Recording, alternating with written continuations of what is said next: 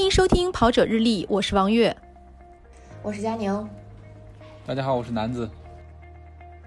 入了跑步这个坑，难免会陆续置办一些和跑步相关的小配件儿。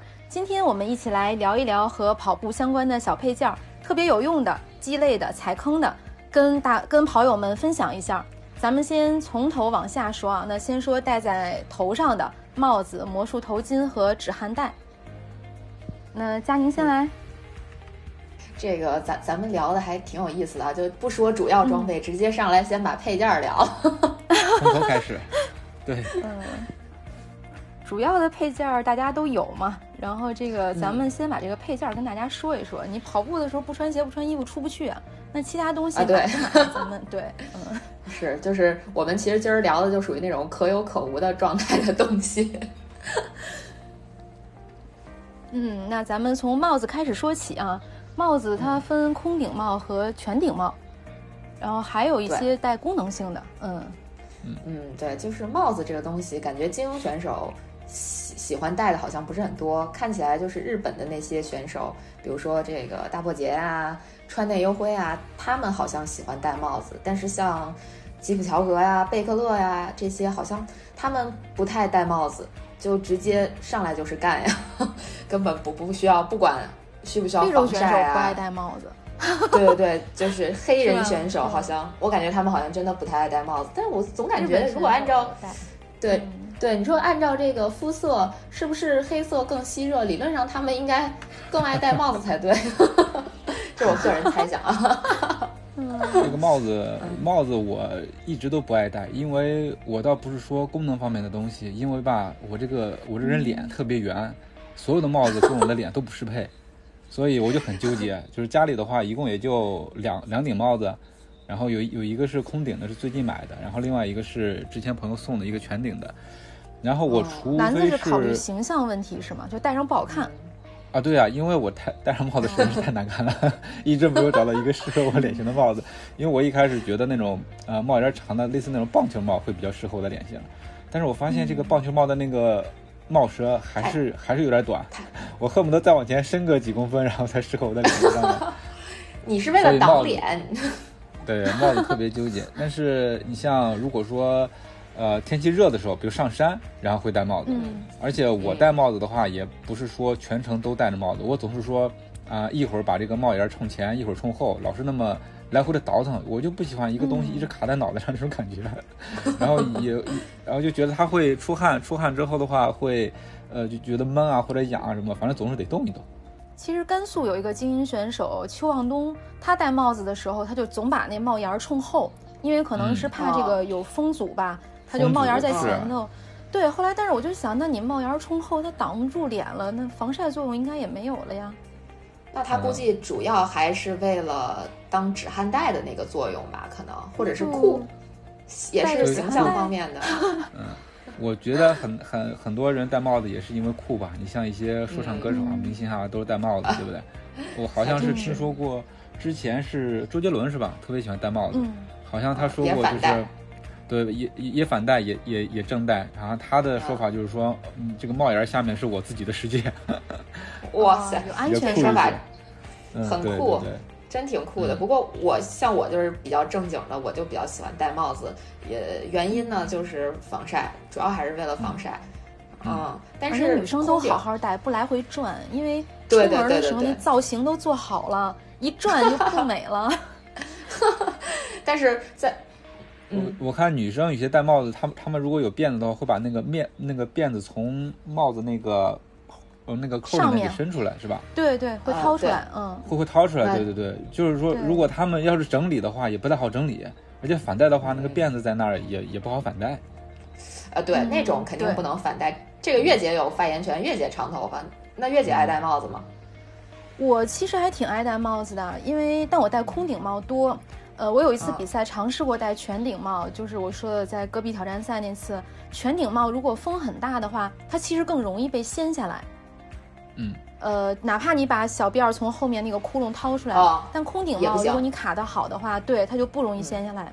但是帽子确实得挑，可能如果要是特别美的那种女生，就戴什么帽子都好看。我跟男子一样，就是我会挑那种帽檐稍微大一点的，它可能风阻大，但是戴上以后会显脸小，会更漂亮。所以这就需要，呃，需要试很多的帽子，然后选出自己最适合自己的那一顶，然后拍照会比较好看呀。嗯，有的人喜欢鲜艳的，有的人喜欢黑白的。嗯，哎，月姐，就是你们参加参加戈壁的话，我看有人戴那种帽子，就是呃，除了帽子，然后还有一个帘儿，还有一个帘儿可以挡着帽子的。对对对，鬼子帽那种。嗯，然后那种全呼的。嗯，对，全呼的那个不会很闷吗？尤其夏天那个会很闷，是吧？我当时就是刚戴了，因为我们每个人先发了一个那样的帽子，然后它就能保护你不被晒伤，连脖子啊全都护住了。戴了几分钟就摘下来了，然后我就换了一个全顶的，当时还是我一个跑友啊，就是他从伦敦带回来的那个纪念款的帽子，但是也是马博会上买的马拉松专用的，但是那个全顶帽可能因为我头发发量比较多，这种全顶帽戴上以后就很容易被掀开，戈壁的风又很大。后来我在跑马拉松，就不管冬天夏天，还都是喜欢戴空顶帽，有的时候出门。就像说，我们说跑一场马拉松比赛，你要提前做好准备。如果比如说我没做好准备，忘了戴帽子了，在这个赛道上跑的时候，是老觉得好像缺点什么似的。缺点什么？嗯嗯嗯。不过这个空顶和悬顶，我是有比较有困扰的。就是在选择上很有困扰，因为以前我是长头发，我就喜欢戴这个全顶的，因为我觉得全顶的，就是空顶也可以，就长头发感觉适配度比较高，就是像月姐说的，空顶、全顶都还行，但是我还是更爱戴全顶的，我觉得这样的话看起来好像全顶的这个帽檐会比空顶大点儿，然后这样会显脸小，啊，然后后来我剪成短头发之后，我就不爱戴全顶了，是因为我每次一戴全顶，我一照镜子，我总感觉自己像尼姑。就是没有头发，不是阿拉蕾吗？不 不，我没有眼镜。女生戴全顶帽，我的想法就是都特别像阿拉蕾，然后头发会从那个帽子里面滋出来一些。我我的确是就是就是感觉特别像尼姑。我也跟几个朋友讨论过这个问题，大家都觉得就包括有一些长发的女生，她也觉得戴全顶帽子，然后把头发从后面那个洞掏出来之后，呃，正面看起来就像没有头发。就特别诡异，觉得像尼姑，这个还挺逗的，我觉得。然后现在我就都改空顶了，对。然后空顶的话，就起码显得我还有头发，呃，还像个人。对，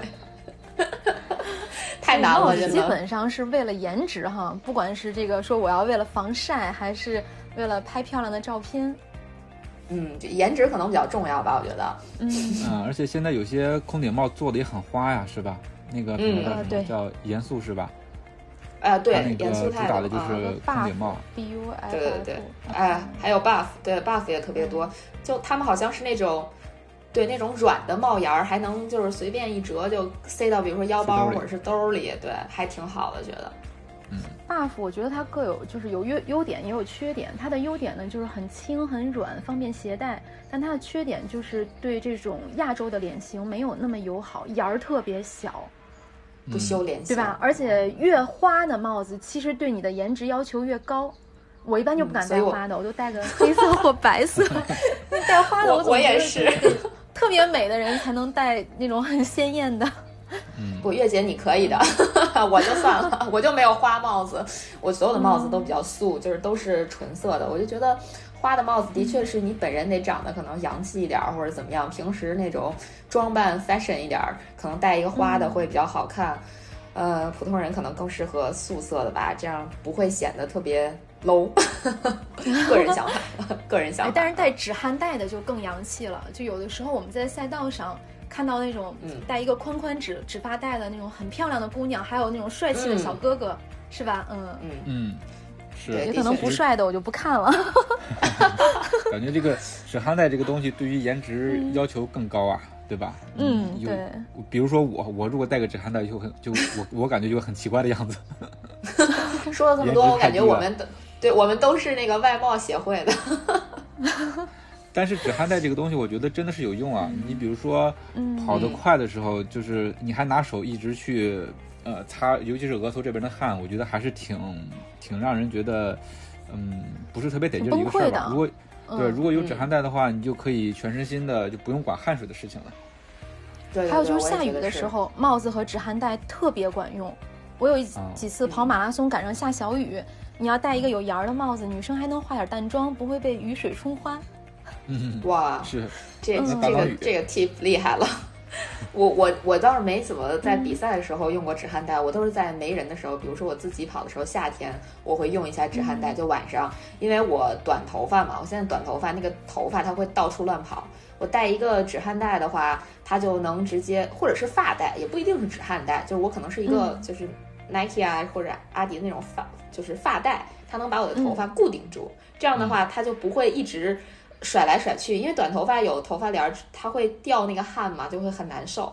然后越来越沉，越来越沉，它就会一直往眼睛眼睛边上周边扩散。有一个发带就会比较好的把它固定在一个位置，这样我就不会很难受。嗯，我觉得呃，当然我也只是在没人的时候戴戴。我觉得如果比赛的话，我应该也不会用，一样会影响影响照片的质量。呃，魔术头巾就比较方便了，就是又可以当帽子。还可以当止汗带，如果你不想戴了，揪下来套在手腕上，不用扔。因为有我看有的人跑在路上，那帽子不想要了，拿着也不是，扔了也不是。魔术头巾呢，反正缠一缠，还能戴在手腕上擦汗。对，魔术头巾这个事情，我们之前分享的那个马拉松参赛指南，它也放到一个推荐装备里头去。嗯，它最早的是在我是在以前玩户外的时候，就是必备这个魔术头巾，然后它特别方便。然后对于我来说，我不戴帽子，不戴止汗带，但是我一定会戴一个魔术头巾。就像刚才月姐说的，它又有帽子作用，又有止汗带作用。我我一般也不会说是，嗯，把它弄在头上，而是会戴在手腕上。就比如如果出汗的话，就拿它一擦，比你直接用手擦的话会好一些，感觉好一些。还有手绢的作用。对，有手绢的作用。嗯，然后如果你越野的话，其实如果没戴手套的话，越野当然我们还是推荐戴个薄手套。如果你没戴手套，还可以往上蹬一下，就是过，比如扶着树的时候啊，能防止磨到手。嗯。嗯，还有一个是，如果你碰到那种灰尘特别多的赛道的话，你可以，你可以就是稍微挡一下鼻子，把鼻子挡一下嘴，对，把把把鼻子把嘴捂住，可以防灰尘。嗯，这个挺好的。还有口罩的作用。对，但是只防防不了飞沫呀，只能防防尘了，大颗粒的。是真的是有作用啊！我是那年跑那个大五朝台的时候，就是他那个车道，就是你不过车还好。一过车呢，全是土啊！嗯，是的，他那个，尤其是那个他那个小面包，在那个路上就是来回接送游客嘛，他那个路全是土路，哇！一过去之后，那个烟，哇！你你全程跑下来，感觉身上已经藏了五六斤土吧。呃，所以我就特别庆幸戴着那魔术头巾，那个车一过，我就赶紧赶紧戴上，对，我我感觉好很多。现在也有越来越多的比赛，在这个装备包里会给大家发魔术头巾。嗯嗯，我前两天整理装备的时候，就整理出来了很多赛事赠送的魔术头巾，反正很方便。嗯嗯，如果跑者自己买漂亮的也不是很贵。还有一个就是墨镜，哎，我发现好像喜欢戴墨镜的也是以日本选手居多。还有很多人是不得不戴眼镜上赛道，他有的人他是近视，近视啊，对他不戴眼镜的话他就看不清，那怎么办？戴个配个近视墨镜，对。我看好多这个墨镜都是可以直接配近视的，还有那种呃墨镜，它是可以直接上面贴两个近视的镜片儿，你可以把它当近视的墨镜用，也可以把它当一般的墨镜用，就取决于你是不是要往上面贴镜片儿。有这样的，反正现在这种运动眼镜做的也越来越多，越来越轻了，跑步的时候戴呢也不会容易往下掉。我试过几款都还不错。我倒没有近视的烦恼。就是我跑步也有也有也也有墨镜，也准备了，嗯，有两款跑步墨镜吧。然后主要就是为了酷嘛 因为什么？因为刚才说了，我的脸圆嘛，脸圆了之后，这个戴上墨镜感觉整体会好一些。对，就是就是比较上相的。对，没有戴雷朋，其实雷朋也还行啊，因为你只要那个镜片足够大，你可以可以让你的脸变得小啊。然后戴墨镜的话，我有两次是。跑北马那不是就是刚买墨镜那一回吧，然后想着因为又是超轻的嘛，然后特别酷的那种运动眼镜，我就想戴，结果那天下雨。嗯，我我戴还是不戴呢？墨镜这个东西也挺有意思的。我是有一次跑一个越野赛，然后天气有点下雨，但我那个墨镜是变色的，所以我就想我戴着吧，万一因为是一个很长距离，应该是一个百公里吧，然后我就想万一如果这个中途它太阳又出来了。那我戴着墨镜还是有用的，它不是变色吗？结果我不小心在比赛最一开始的时候就撞了树，呃，撞了树之后，撞了树之后呢，就跟戴墨镜有关系吗？我看不应该没有吧，应应该没有吧，因为当时我把那个墨镜架在了帽子上，撞了树之后。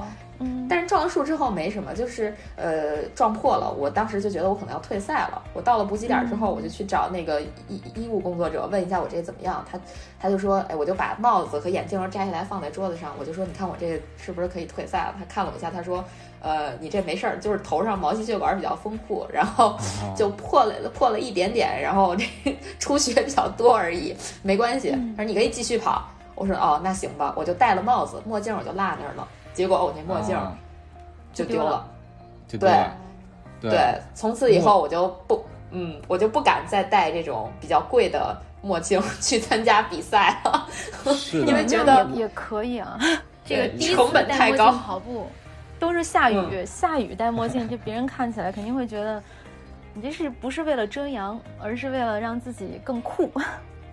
对啊，就是你看，好多人都把那个墨镜架在头上嘛，其实就是阴天的时候也不用戴，就架在头上，也感觉很酷的样子。但是我很不推荐。对你就像佳宁把帽子架，把把眼镜架在帽子上，然后有些人把帽子把那个架在头上，这个反正不推荐吧。我也有切身的经历，就是有一次跑步也是戴在了头上。然后到了补给点，发现没了，什么时候没的 不知道。运动眼镜可能是最容易丢的跑步配件儿，是不是？真真的特别容易丢，所以丢了还挺心疼啊。嗯，对。头上也就这么多了，还有个运动耳机，我们会留出来一期单独为大家讲解。那现在就到身体部分、躯干部分了。嗯，有一个非常重要的东西是腰包，因为现在大家都好像跑步起。精英选手带腰包的非常少，但是大众跑者都喜欢带个腰包，因为我们出去的时候会把这个，比如酒店的房卡呀、能量胶啊，嗯，就是你需要随身携带的，还有一还有一些小药丸，什么盐丸呀，对，能量丸，哎，手机最重要的要塞在腰包里，嗯，对，腰包也有很多种啊，就是前两年有一个牌子是 F 打头的，出了一个腰带式的腰包，这个是我在最近比赛中用的比较多的，因为它。很贴合身体，呃，然后跑的时候你把这些东西都装在里面，它也不会乱晃，不会磨到你，嗯，然后还有一种也是系在腰上，但好像就没有那种贴的那么紧，呃，再有呢就是音乐腰包，这个可能是有人欢喜有人愁，还真的是，嗯，对。就先说月姐刚才说的那个 F 打头的某品牌，就是的确是它应该是最早好像出这种就是腰带式腰包的，我不知道我这个这个形容对不对啊？就这种腰包，它就基本上是一条，然后你可以塞进去，感觉它就是一个裤腰一样的东西，就没有什么存在感的那种那种体验吧。然后手机啊、钥匙啊什么的都可以塞到里边去，但是。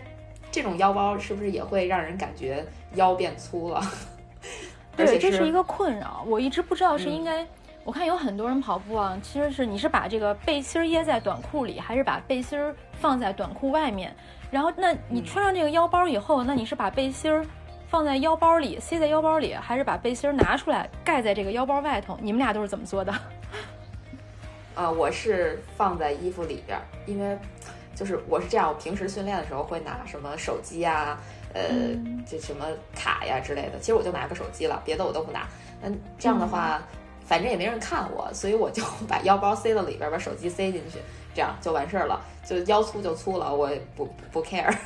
那个衣服，你看衣服它挂在外面，就远处看就好像，因为你腰里有一圈东西嘛。就就感觉腰会粗那么一点点啊。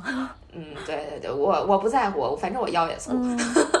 然后比赛的时候，比赛的时候我就基本上不带腰包了。现在就最近这一年进化了，不带腰包了，也不带任何其他的东西，因为我就把手机也直接存了，我只放能量胶、呃盐丸，然后还有这个必要的时候需要带的，比如说房卡，其他所有的东西我一概不带。那你这些东西都装哪儿呢？就如果你不带腰包，你装在哪儿？可以有那种短裤啊，跑步短裤。对，它现在跑步短裤不是所有的都能放手机，但是基本上所有的都会有几个小兜，你可以放呃各种能量胶啊、盐丸啊、卡呀什么的，都还挺安全的，也不会掉。嗯，基本上在后腰那儿有个拉锁，是不是？呃，有那种有拉锁的，还有在前面有那种小袋子的。就我记得 Nike，因为我我现在穿 Nike 穿的比较多嘛，然后就是呃 Nike 它有一条短裤，就是有四个小袋儿，那个小袋儿就是前面两个，后面两个啊，就但是它的那个容量基本上一个小袋儿只能放一张卡那么大，但是装能量胶是可以的，就是装能量胶没问题，装三四个是 OK 的，对，房卡什么的，对也可以就够了。我基本就是这样，嗯。男子呢？男子一般是用那种普通腰包，是不是可以挂在前面的腰上？嗯，我用的是那种也是挺薄的那种，因那个那个品牌叫什么叫 Go Out，我不知道你们听说过没？好像挺小众的一个牌子吧。嗯。然后我感觉他一开始也是做那种呃类似户外装备的东西，但是他那个腰包我用了好多年，然后我买了得有两三条吧。它那个，它那款应该是专门为跑步做的，就是它你看的很小，就是系在腰上也很轻，但是它挺能装的，就是说你把手机塞进去的话是完全 OK 的。然后除了手机的话，你还可以塞卡啊、钥匙啊。然后它针对这个跑步的话，还有其他专门的配件，就比如说有那个号码夹，有号码夹你可以你可以穿在那个号码布上，然后还有是专门可以绑能量胶的一个小的小的环。对我，我一直跑步都是用那个。它首先它比较轻，另外一个它可以加我的号码布，然后可以，呃，挂几个能量胶。对，我觉得它有很还蛮方便。很多跑者他腰包还有一个作用，它就是。呃，那男子应该是把背心儿穿在腰包里面的，腰包露在外面，然后再系一个号码布。我看很多跑者这么别号码布的，不是吗？还真不是，嗯，还真不是。我是因为他那个腰包我带的比较靠下嘛，也不是靠下，就是在腰的位置。他那个号码夹是在腰包上的，所以你那个夹了之后，他那个号码号码布是在下面的。那你会露不全啊？等于号码布是在你腿的位置，可以露出来的。大腿，对对对，大腿大腿往下一点嘛。但是我背心儿不能太长，太长就挡住号码布上面的对比赛名称了。是的啊，刚才月姐问这个背心儿是放在短裤里还是短裤外，我是肯定要放在短裤外的，因为我觉得放在里头的话特别不舒服。你就像好像以前就是球迷也有争论，就是你看这些球星穿衣服，就是有的喜欢把这个衣服放在外头，有有的放在里头，对，他可能跟这个个人的性格也有关系吧，有的比较奔放，有的比较严谨。但是我 我就是觉得我肯定是要把这个。把这个衣服放在短裤的外头，这样我才舒服一些。我我觉得放在里头的话，特别的，是一个习惯，可能真真的是一个习个人习惯不一样。我们看老一辈的这个跑者，就九几年跑步的时候，他们都是把这个背心儿塞在短裤里面，塞，对对对，是，对吧？是然后这些年的精英跑者呢，穿这个不管女生和男生穿紧身衣的越来越多。那女生就穿一个这种小背心儿，相当于长一点的运动 bra 式的那个长度，那她可能不用塞了，腰上还露出一小块来，是不是？露一小块腰，身材特好啊。嗯，这个身材好的可以挑战。对，反正选择腰包有一个要点，就是你之前一定要试一试，不能磨。如果要是磨的话，也很痛苦，因为马拉松的距离都比较长嘛，还不能晃。就是这是我后来。对比赛不带腰包的原因，就是因为我觉得各种腰包，包括有那种号码袋，你们知道吧？就是单纯的只能加加号码，然后可能能对能放几个能量胶的那种。呃，我有用过一个，呃，之前觉得特别好用，后来我好像是瘦了。有一次比赛，我就带着它去了。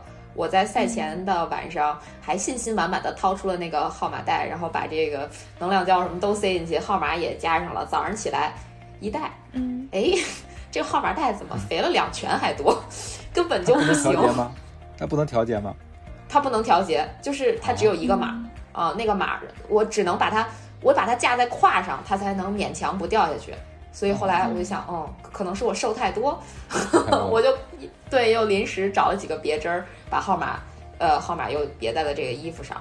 就这这个反正就还挺。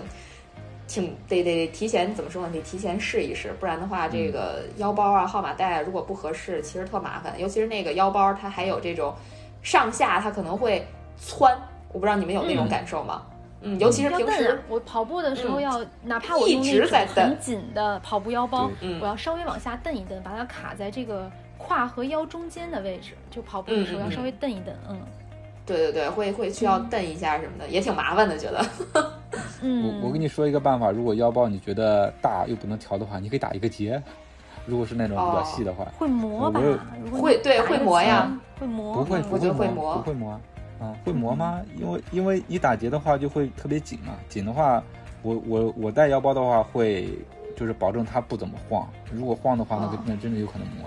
我是有一年跑北马的时候，把我的腰包拿出来，然后发现也是，它已经调到最小了，但是还是有点大。但是我都已经拿到现场上去了，已经就是塞了手机、能量胶啊什么的，你不可能直接扔了吧？那我就 临时打了个结，发现效果还不错。啊，也是个办法，反正大家要试一下。然后号码带有一个好处呢，它是非常适合那种需要频繁更换服装的比赛，你就不用再拆这个别针了。嗯，是。呃，比如说像呃 HTC 呃呃 HTC 的这个比赛，那你对越野赛，然后你中间可能需要换衣服。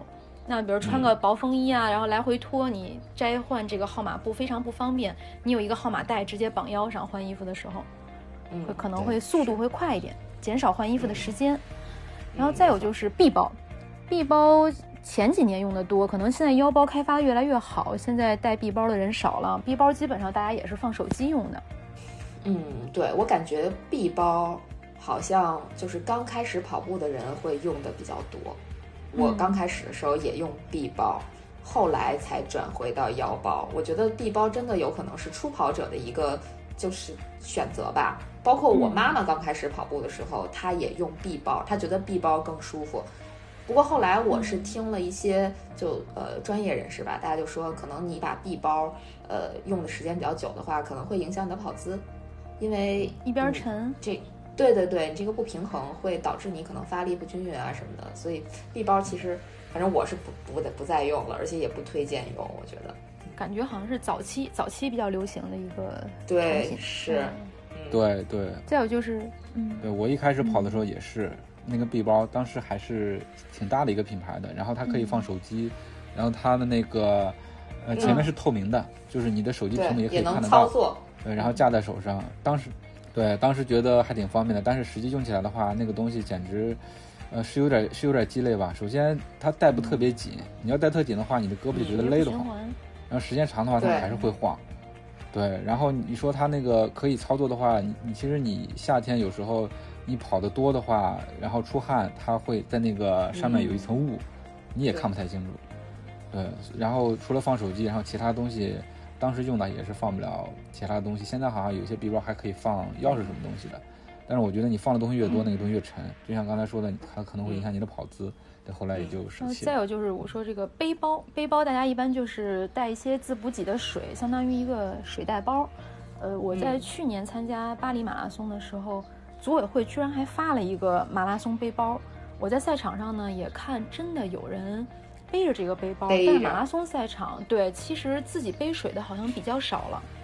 越野赛用的多，嗯嗯，越野赛比较多，还有很多人通勤跑可能会用这个水袋包，然后就其他时候如果不上山的话，感觉水袋包用处不是特别大。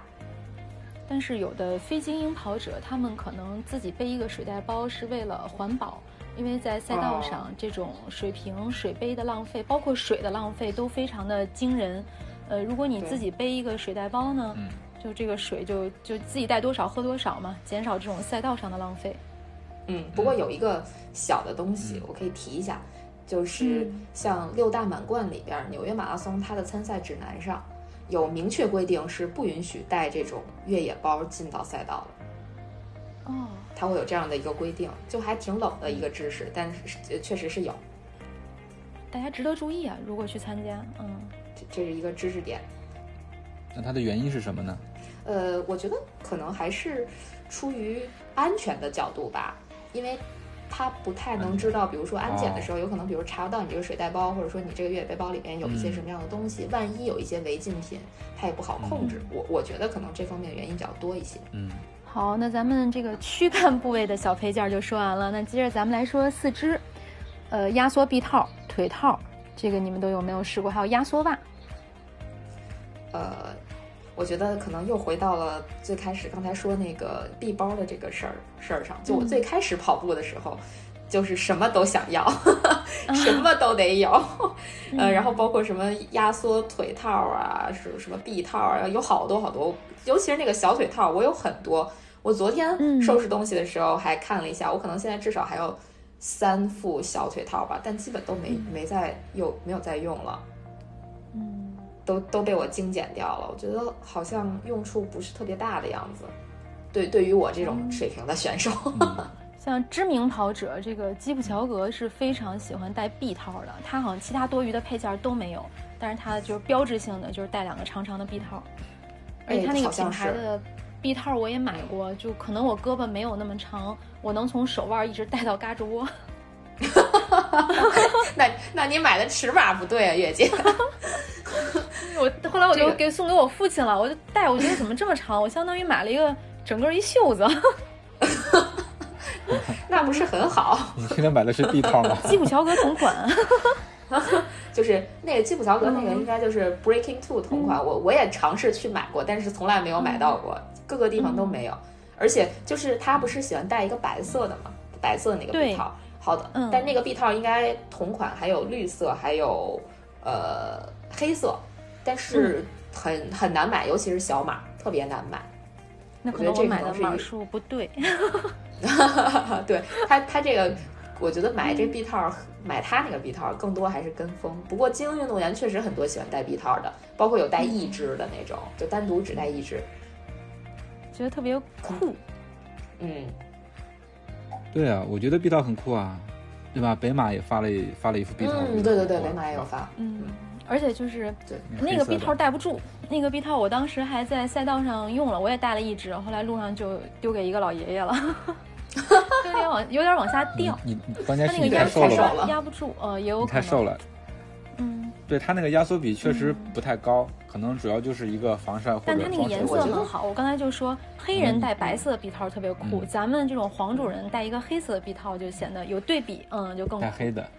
嗯，咱们还是从嗯颜颜值的角度一直在分析这个装备，忽略了它对，所有的对然后忽略了它真实的作用。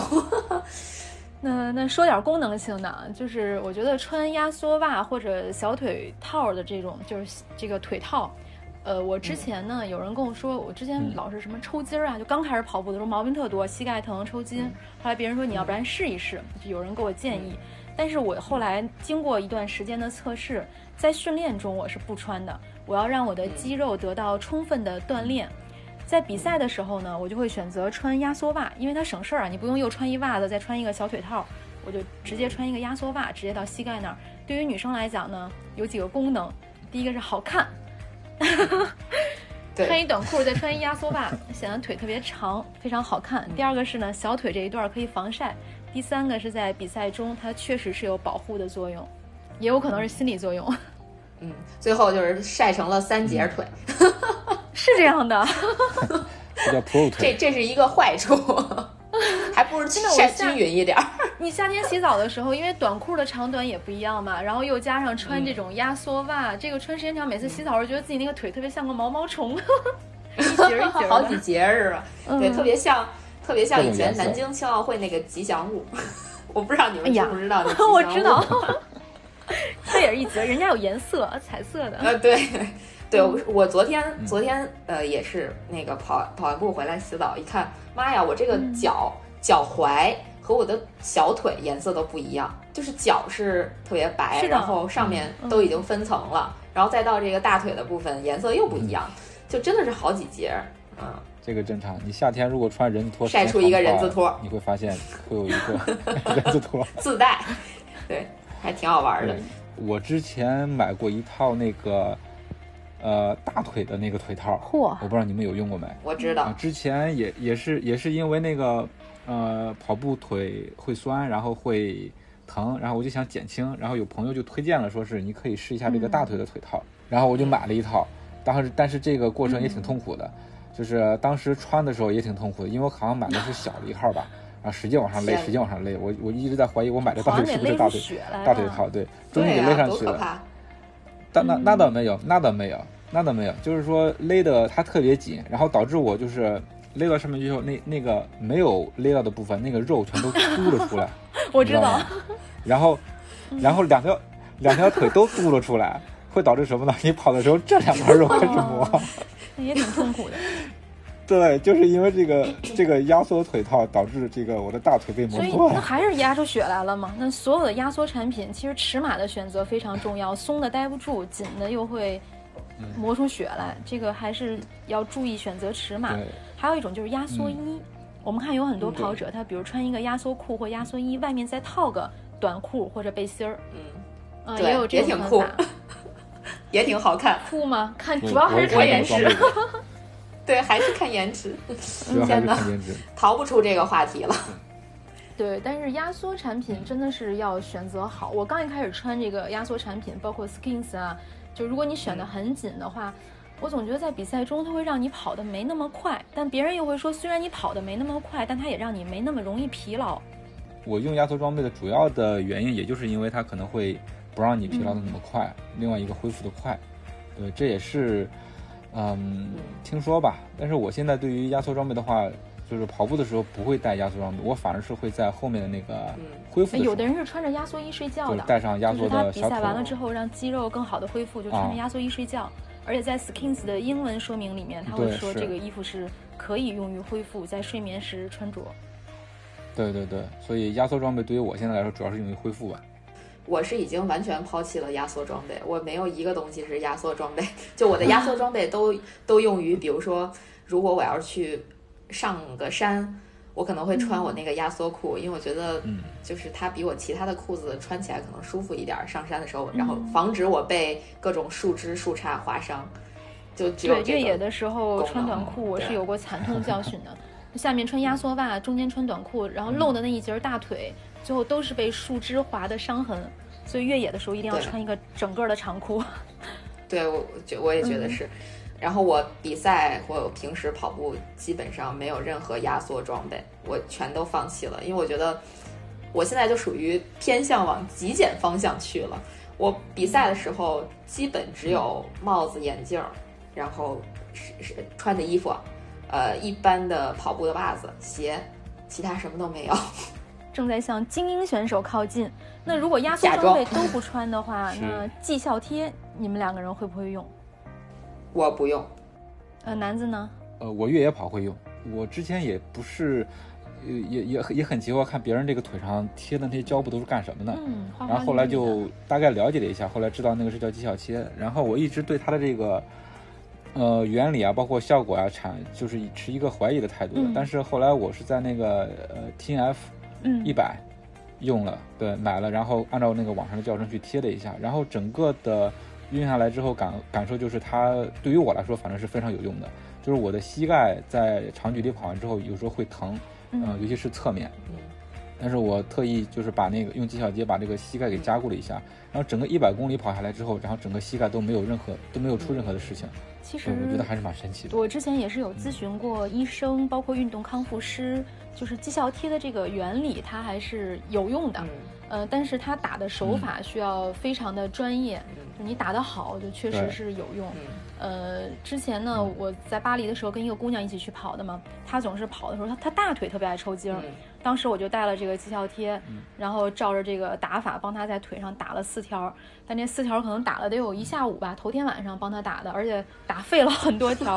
第二天他跑完以后，他跟我说：“真的耶，月月，我的大腿就确实不痛了。”而且我就一卷儿都给他打了，打完之后我自己就没得打了。天哪！专业的手法很重要，嗯，对我也是听说，因为我有一次在上海的上海马拉松的马博会，就去年吧，二零一九年，呃，然后我有跟卖这个绩效贴的这个经销商他们有聊天儿，我就问他们，我说这个绩效贴真的有用吗？他们说，如果有专业的人帮你打，它的作用就比较大，而且它特别特别牢固。比如说你周日比赛，你周五就把这个绩效贴打了，你接着去洗澡啊，或者干什么其他活动，那个绩效贴是不会掉的。但是我们自己如果说没有受过训练，也没有看过教程就瞎贴的话，可能很快它就会掉。就掉了。嗯，对，所以可能但那我想，如果你打这么长时间不掉，我比赛之后把它撕下来，时候得多疼啊！呃就 就啊跟脱毛一样 撕下来一层肉它那个。产品说明之前，它那个产品说明就是你要要提前脱毛是吧对要？把毛给剃一下，不然的话那真的是 酷刑啊！哦，变成这个撕腿毛的，还有个 X 型。对，是然后我们看是啊，我脱毛贴，我有一个朋友，就是也是那年 T F，然后我带的那个绩效贴比较多嘛，他看我贴，他也想贴，然后他把他的腿一掀，我就告诉他，你你你接的时候会很痛苦，因为他那个腿毛实在是太旺盛了。自带毛裤，这个可能男生会遇到这种问题。绩效贴的另一个功效，脱毛。对，但是确实要打牢，因为我们在赛道上也看到有人这个腿上贴着绩效贴，然后跑着跑着就飞扬了起来。嗯，是的，对，不少。对，还有一个跟颜值有关的，就是绩效贴的颜色也很多呀，它也可以搭配你的服装。啊，是的，是的。是呃，我买了两种颜色，一个是红色，一个是黑色。你看，连直男男子 都都用来搭配衣服哈。嗯，又酷又亮。嗯，那再有一个配件呢，就是手持水壶。这个不是很多人必须的，但是在我也是在去年的巴黎马，呃，不在雅典的马拉松遇到了一个澳大利亚的华人。他就是对环保的追求比较高，他是每一场比赛都要自己手持一个水壶来参加比赛，就手里攥着个水壶。他赛道上的这个补给呢，他也是自己去打水。这个手持水壶我是我也有，呃，我我买的原因就是因为我觉得夏天如果跑步的话，呃，跑步距离比如说超过了十公里，有一个补水的装备会比较好一些。但是我买来之后，我应该就没怎么用过，因为还是太麻烦了，就跟那个臂包的感觉差不多。就如果说是平时训练跑步，就路跑的话，我觉得好像感觉特别累赘，所以后来我就没怎么用。可能如果上山的话，拿个手持水壶还行。那为什么不用背包呢？你拿个手持水壶扶的时候，因为上山越野这种用手用的更多嘛，嗯。所以这个，我觉得这个手持水壶对我来说是比较鸡肋的一个配件了。后来就对，后来我就 嗨，后来我就闲置了，我就一直放在那儿没再用，还挺贵，我记得这个手持水壶，我有很多朋友不用，我买的是专门的，就是手持水壶。我有很多朋友他不用这种专门的手持水壶，他用的是那种小毫升数的软水壶。我觉得那个可能更好，因为那个软水壶你可能能塞到腰包里啊，或者怎么样的。比手持背包也能塞，嗯对对对，会比手持水壶更实用一些。所以对我来说，手持水壶真的还是蛮鸡肋的。我不知道你们有没有用过。我虽然不用手持水壶，但是我在比赛中呢，就是拿那种，因为有很多比赛它是整瓶的给你矿泉水，那我拿一瓶水，我可能会一直手持着它，直到我把最后一滴喝完。因为我本身速度没有那么快，我觉得我拿着一瓶水对我的成绩影响也没有那么严重。那我就不对地球造成更大的伤害了，就这一瓶水喝完，点赞还挺环保。我是还是会用纸纸杯，然后喝水。水的话，我就找那种比较小的，就比赛的时候啊，找那种比较小的，喝一口。如果剩下还有的话，我就只能倒掉，然后再把杯子扔掉。对，的确是这么这么看，我还是挺不环保的，浪费资源。对，这个我们以后可以专门聊一期啊，关于这个马拉松环保的问题。嗯。手持水壶我也有一个，就是手持软水壶，它那个特别小，就放在手里。然后我当时买的时候也是出于说平时训练的时候，如果说距离长一点的话，可以放点水。但是后来也不用了，因为我实在是不太习惯手里一直攥着一个东西跑。嗯，对，对，对，是这样的。就是你比如，啊，比如说我我我我如果跑二十公里的话，我会拿一个水壶。但是你想想，这个二十公里。你可能十公里之后才开始补水，那你 前十公里也要一直带着，呃，所以我就觉得特别纠结，然后后来也就一直没有用了。可能就是不方便补水的时候带着，不方便买到水的地方。嗯嗯，对，在嗯比赛的时候的话，我也不会带水壶，因为都有补给嘛。然后如果说是出于环保的考虑的话，现在好多比赛会发那种呃，就是那种特别软的水杯，呃，然后你放在挂在腰包上什么的也很方便，就可以拿它来取水。嗯，我是觉得你一直手里拿着一个水壶的话，还是挺纠结的。嗯嗯，没错。嗯，那我们再说一个夜跑装备啊，夜跑装备现在，夜跑装备就是需要你能让别人看到你，那有什么呢？反光条、反光安全背心儿，对，安全灯、头灯，这些装备你们都有没有买过？我买过，送过人。我 我自己没用了，我自己没有。就我觉得还挺有意思的，是我。呃，某一年去芝加哥马拉松，然后当时是他比赛的周边有一个那种小闪灯，我最开始不知道它是干嘛的，后来我打开看了一下说明书，他就说如果你夜跑的时候把这个绑在脚踝上或者绑在这个呃胳膊上，然后别人就能看见你，这样就不会撞到你吧，类似这样的，我觉得挺有意思的，我就买了一个回来送送给我同事了，因为那会儿我不太夜跑。其实现在好多装备，包括衣服还有鞋子上面都有都会有反光条。反光条哦，对，对是这样的，有反光条。嗯，其实那个还挺安全的，因为有的时候，比如说晚上下班之后去跑步，那你回家的路上，这个过往的车辆它能够看到你，因为跑步有的时候你真的穿一袭黑衣，有时候我自己开车看一黑影晃过去都吓一跳。对，有个反光条还是安全很多。这样的话，其实可以提醒大家，晚上出去跑步，尽量还是穿那种颜色鲜艳一点的，或者带反光条的这种衣服吧，这样比较安全。对，嗯，因为前段时间别人很容易的看见你。没错，我前段时间有有听过有跑友被车撞的这种消息，所以安全还是挺重要的，尤其是在公路上。所以大家一定要注意安全。那我们建议大家夜跑的时候可以选择这些装备。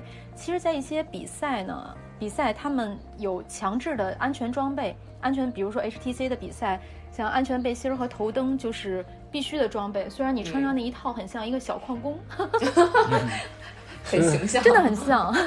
嗯啊，我我当时给我们队买这个安全背心的时候还被吐槽了，他说：“你看。”咱们穿的环卫工人同款，环卫工人，你看人家怎么那么酷啊？我看人家也是那种专门的那种那种那种背心吧，安全条做的挺酷的，而且关键人家那个安全条可以就是特别紧的绑在你的身上，不会特别晃。我买的那个其实就是就是大背心儿，我知道那种。可以想象大背心儿，对，虽然是网眼的吧，但是会更晃。不，我去年也穿了那个环卫同款，就因为没办法嘛，当时也也吐槽了我的队友，因为也是一个直男买的，买回来以后我说你看就是五个环卫工人或者五个小矿工，不过劳动最光荣。嗯，呃，然后去年年底万圣节的时候，我参加了一个非常酷的品牌，他又举办了一个很酷的夜跑活动，万圣节嘛，cosplay 的一个夜跑，他给每个人都发了。那种安全灯，它是可以绑在手腕或脚腕上的，像个手链或者脚链。然后它有几个按钮，按起来之后呢，你就像一个行动的夜店灯带，它那个灯都是很炫的，可以各种闪。嗯，那个那个还挺有意思，而且，嗯，我觉得这个潮流人士可以考虑选择。另外还有三个装备呢，是我们在准备这期节目的时候，男子提出来的。我这很难想象一个男士这么细心。他说跑步的时候要不要带纸巾、消毒棉片和口罩？口罩现在大家都开始戴了，那这两个你们都是怎么考虑的？这个纸巾我先说一下吧，嗯，因为我我也是有切身的这个体会，就是有一年跑那个 T F 的时候，跑到一半，然后就觉得肚子里面特别特别的内急，你们懂吗？对，特别的紧急，对，但是又没有啊，然后就特别巧的是。你当当时实在是没办法了，你只能是，嗯，厚着脸皮找旁边的人问有没有。还好就是问了第一个、第二个、第二个那个姑娘，然后她正好带着纸巾了，然后就解决了问题。就是这个东西特别小，就是你没有的时候也很、也很、也很崩溃。呃，所以说，如果说是你去越野跑或者长距离的话，我觉得最好还是备一下子，以防万一嘛。对，我觉得马拉松可能不不太需要吧，就是相对来讲，纸巾这东西，如果你是。呃，跑一个马拉松比赛，大部分都还是可以找得到的，因为毕竟路上人比较多，找谁借一下也也都指着别人带啊。对 对对，人比较多，但是你知道吗？但是这个特别紧急的情况下，情情况下，你问别人这个也耗时间的呀。对对对，是。所以男子现在跑步就开始带了是吧？纸巾和消毒棉片。稍微消毒棉片儿这个我倒不会带，但是纸巾的话会带。我现在跑步会带。嗯，我现在跑步会带消毒棉片儿，因为总感觉万一有个什么事儿可以消下毒。什么事儿？摔一跤？呃，不好的事儿吧，也不好说。主要是还是还是为了应对应对特殊时期，比如说我跑半截不想跑了，我想骑个自行车回家，那我可能会拿消毒棉片消毒一下自行车车把。虽然没有发生过啊，但是但是我觉得还是有这个概率。特殊时期是吧？对对，特殊时期我还是会考虑带一下。嗯，跑步的时候如果允许的话，兜里揣两张纸巾，其实还是挺实用的。因为之前我记得有一个女生，她问我，她说你跑步的时候会不会流鼻涕？我说我不流啊。她说很多人，她说很多人跑步都会流鼻涕。她说你带一个纸巾就就可以擦鼻涕。嗯，对，会会会有 会有，我我就会有，所以我现在其实纸巾我还是会带，但是老忘，想着带，但是经常忘记。对，带一两张不占地儿哈。嗯，但是带一两张你又不包裹它的话，它一会儿就湿了，你会出汗嘛？出汗。对，嗯，这也也是一挺纠结的事儿，大家自己选择。我们给大家提个醒儿。那再有呢，就是可穿戴设备，可穿戴设备。早些年带心率带的挺多的，嗯，因为可我觉得心率带还是在这个进阶或者说所谓的高阶跑者用的比较多吧。他会觉得这个，呃，心率带你可以测试准确的这种身体数数值，到时候用于分析它这个训练的有效性啊什么的。我觉得可能后来心率带有了替代品，运动手表，因为现在运动手表就能够。对，看到你的这个心率了，包括运动手环跟手机连在一起的，对，光电心率就可以。这种好像也是最开始跑的人用手环的比较多，后面就大家都转为手表啊什么的了吧。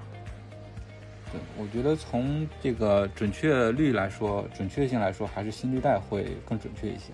嗯，你像那种这个是确实，这有有医生说过这个事儿。嗯，对他们测试这个心率的原理是不一样的，原理不一样就导致这个准确率不一样。但是心率带真的太难受了，我我不知道你们，我我自己有心率带，我觉得我 用了不超过十次，就是每次带着心率带跑，我就觉得特别有负担，很难受。嗯，对。然后运动手表给出来的数值呢，它其实只是给跑者一个参考。参考。嗯之前对，因为有有的跑者他，我们之前经历过这样的事情，他出了一些意外。我们在打这个幺二零，医生来了之后，他说其实运动手表的这个数值它不能够没有太大参考意义，就是平时你可能是作为初跑者，我看一看我的心率啊，还有更多的作用可能是计时，就是我我每公里，其实计时我们知道手表还会飘呢，对不对？对对，就是我是受害者。心率这个事儿吧，我觉得我平常训练的时候，如果关注的话会看一下。但是跑步的时候，就是跑跑比赛的时候，我可能是不会特别去关注这个数值，因为你你一一直关注这个数值的话，你就会感觉很有压力。跑着跑着看一下心率，哎呀，快了，快了，你就慢一点，就是跑得很纠结。反正我是会就是更注重自己的感觉吧。就是你心率快的话，你肯定会累，会憋得慌，对吧？那时候你就就身体，你的心身体。已经有信号告诉你可能要慢下来了，所以也不一定非得要参考这个心率的数值。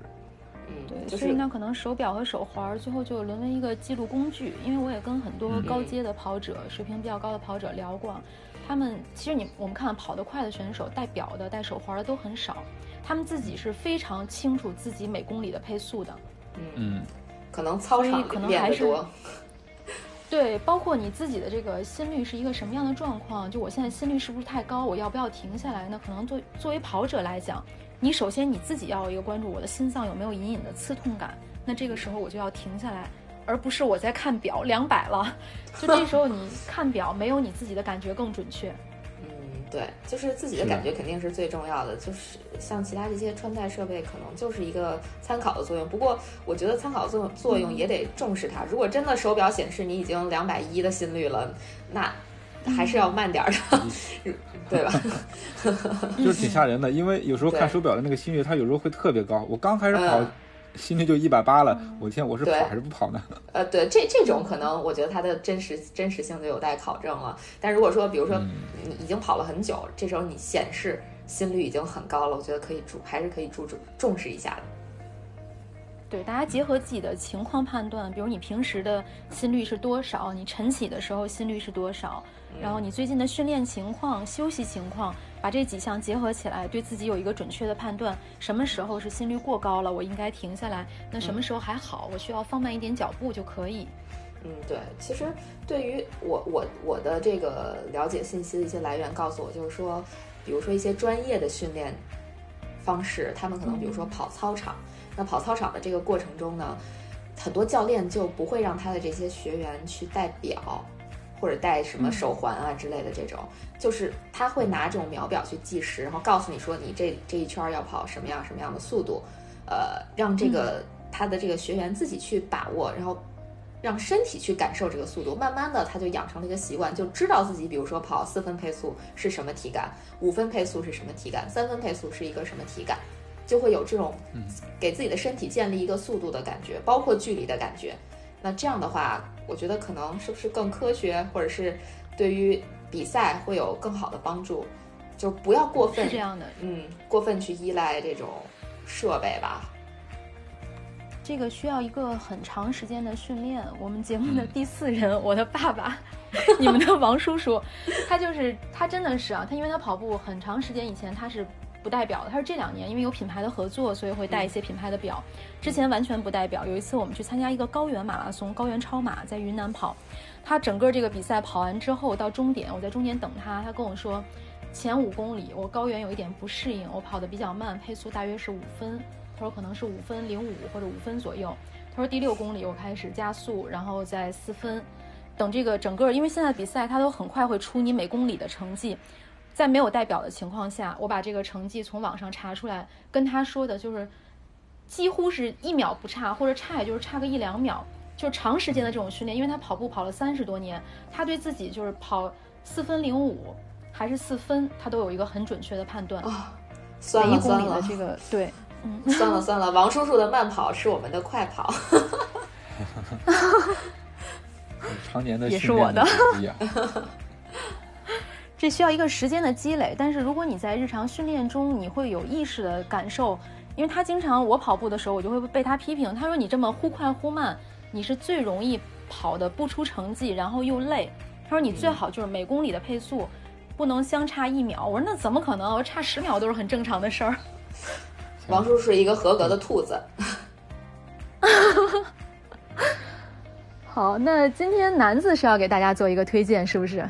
对我今天给大家推荐的东西是叫《子弹笔记》，不知道大家有没有听说过？就是它的那个英文名字叫 Bullet Journal 啊，没有吧？那我就跟大家说一下，它是其实就其实就是你可以把它简单的理解为一个呃代办事项的一个列表，是个 App，不是一个 App，就是一个记笔记的方式。对你所要用到的东西其实很简单，就是一支一个一一一根笔，还有一个笔记本，然后它有几个一些核心的概念吧，就比如说呃一开始要有索引，索引的话就是你要用标题和页码定义你的笔记的内容，你可以快速的翻看，然后还有一个是你要有一个专门的地方来记录你未来要做的一些事情，然后后面就是每个月的记录，包括每一天的记录。然后它的操作的话也很简单，就是说你每天有很多想法，那你就把你要做的事情就写在纸上，就一条条的列出来，啊，对，然后它通过一些符号来。不是个 app，你是线下一笔记本加一笔是吗？对对对，就是一个方式。对对对，就是一个记笔记的方式吧。然后现在这个方式也挺火的。呃，它为什么火呢？其实它其实就是一个代办事项嘛，它可以通过不同的符号，就比如说一个点儿就代表一个代办事项。如果你把这个事情做完了，你就画一个叉。啊，然后如果有一个事情你想放在以后去做，那你就画一个大于号。如果说你你这个想迁移到别的地方的话，你就画一个小于号。对它这样的话，就通过这样一个符号，但你也可以在这个符号系统上基础上扩展自己的符号。就意思就是说，嗯，能够快速的分拣你所目前需要做的事情，对，然后规划你自己的时间。然后这个可以介绍一下我为什么使用它，就是说。我是从去年开始使用的嘛，就是当时的话也是刚换了一个工作，然后家里也有各种事情，工作也有各种事情，就是这个精力特别的分散，然后时间的话也不太好规划，然后我就无意间看到了这么一个一个一一个东西，然后他的一个发明者是一个美国人，然后他小时候是被确认有有确诊说是有这个注意力分散症的，然后这个具体是什么，反正就是说你的注意力不太好集中，你做事情没有规划，对对对，然后他就。为了解决自己这样一个问题，然后自己形成了这样一套记笔记的方法，他命名为命名为这个子弹笔记。男子已经亲身实践过了，觉得很好用。对对对，亲身实践过。然后，嗯，它的核心原理很简单，但是实际用的话还是有很多的东西的。然后具体的话，大家可以看看他的书，他专门有一本叫做《子弹笔记》这本书。然后还有就是说，通过这个笔记衍生出来的一些东西，然后比如大家在网上看到的一些特别花的那种手账。嗯嗯，我不知道你们有没有看过，我就用手账，哇，是吧是吧？对对对，对，我会记手账，嗯。我不知道你那个手上是怎么记的，然后我就看有人是把这个子弹笔记记得特别的花，就比如说一个一个月的开始，他会给这个月就定一个主题，然后画各种东西，但是当然就看个人的情况嘛，反正我是不会画的，我就只是说 简简单单的拿它来做一些呃记录呀，一些一些想法，跟大家分享。就是它其中有一个点，我觉得特别好，就是说，呃，就像刚才月姐问它是不是一个 app，它不是一个 app，它就强调了说你要用手去写，你写的这个过程其实就是你提炼的一个过程，你真正写下来的东西就是你在意的事情。对你的，而另外另外一个的话就是说，有些东西你可能每天有很多很多的想法，然后有一个想法可能是。反反复复的在你脑子里出现，但是你一直不能付诸去实现。你可能它时不时的回来会烦你一下子，但是你如一旦把它写在纸上的话，那你就你的大脑就不再去花精力去把它记住了。那你只要是回来翻看就行了，对吧？如果说这个事情对你特别重要的话，你回到看，回来看到它，那你会可能会付诸实践。如果说，嗯，你下次看到它还是不想付诸实践，那么你就会想一想这个事情可能本身对你来说不是那么重要，那你就可以把它划掉。对吧？这是他分享的一个，就是为什么要用要拿手写这样一个一个一个点嘛，我觉得挺好的。为此我还专门就是重新重新拾起了这个钢笔啊、笔记本啊手写。对，因为很长时间都是都是拿拿电脑打字嘛，对，就感觉现在的人都已经失去了这个书写的这样一个技能。对，我为了记这个笔记，还专门重新就是买了笔啊，重新练练字儿，这样挺好。嗯，我大约记手账记了有五年吧，然后也是买过各种各样的手账本儿。目前用的最好的一个手账本儿是一个 M 打头的国外的一个品牌，它是每一个月它都给你是一整页，把这本子摊开，就是左边这页和右边这页连在一起，把这一个月不管是三十天还是三十一天，它打的都是小格儿，然后你可以在小格上填上每天你要做的事情。因为像我们确实现代人事物越来越繁琐了，比如说现在你会告诉我九月份有一场比赛，这场比赛我是要去的，嗯，十一月份有一场解说要去，那我就会在这个小格里边标注，那我也会时不时的翻看这个本子，就是每一天我有什么待办事项，前面是十二个月这种格子，到后面呢它有一个周历，还有一个日记，基本上我用这么一个形式的手账，因为太花的可能现在工作比较忙，也没有时间去画图画呀，或者贴那种漂亮的胶带。那基本上就是把每天的事项，像像南子这样说的，就是把它记下来，确实是很有效，它能提高我们的工作效率。而且现在我们的注意力太容易被分散了，可能你在干一件事情的时候，过一会儿就去玩手机了，接了个电话，或者又看一眼电视。那有了这个手账本呢，有时候会看一看今天代办事项，一共十项，还有九项没有完成，那么赶紧把下面的都打个勾。嗯，是的。然后我记得记得。从开始记这个东西之后，发现最有成就感的就是，比如每天或者每月你翻回来看的时候，把那些你已经完成的事情给它画一个叉，就这个时候你就是有一种呃实实在在的完成一件事情的感觉吧。嗯嗯，成就感。而且你这个小本子留起来，我是留了几年的本子嘛，然后在新的一年来的时候，我会看去年有一些事项。我可能一再把它往后推迟，到最后没有做。那到年底的时候，可能就会想一想，那这件事情我是要在今年完成它。呃，我当时没做是因为没有时间，还是这件事情不值得做？其实也是挺好的一种记录生活和思考生活的方式。嗯，对，是的，是的。呃，使用手账本呢，反正也是有颇多经验，希望能够在二零二一年跑者日历也推出一个手账本啊，送给我们的观众、听众朋友们。嗯，好，远期目标。对，训练日志。感谢南子的推荐，《子弹笔记》一个很酷的名字。那今天的节目就到这里了，感谢大家的收听。如果你觉得有料有趣，那么赶快订阅我们的节目，同时推荐搜索关注“跑者日历”微信公众号、服务号以及小，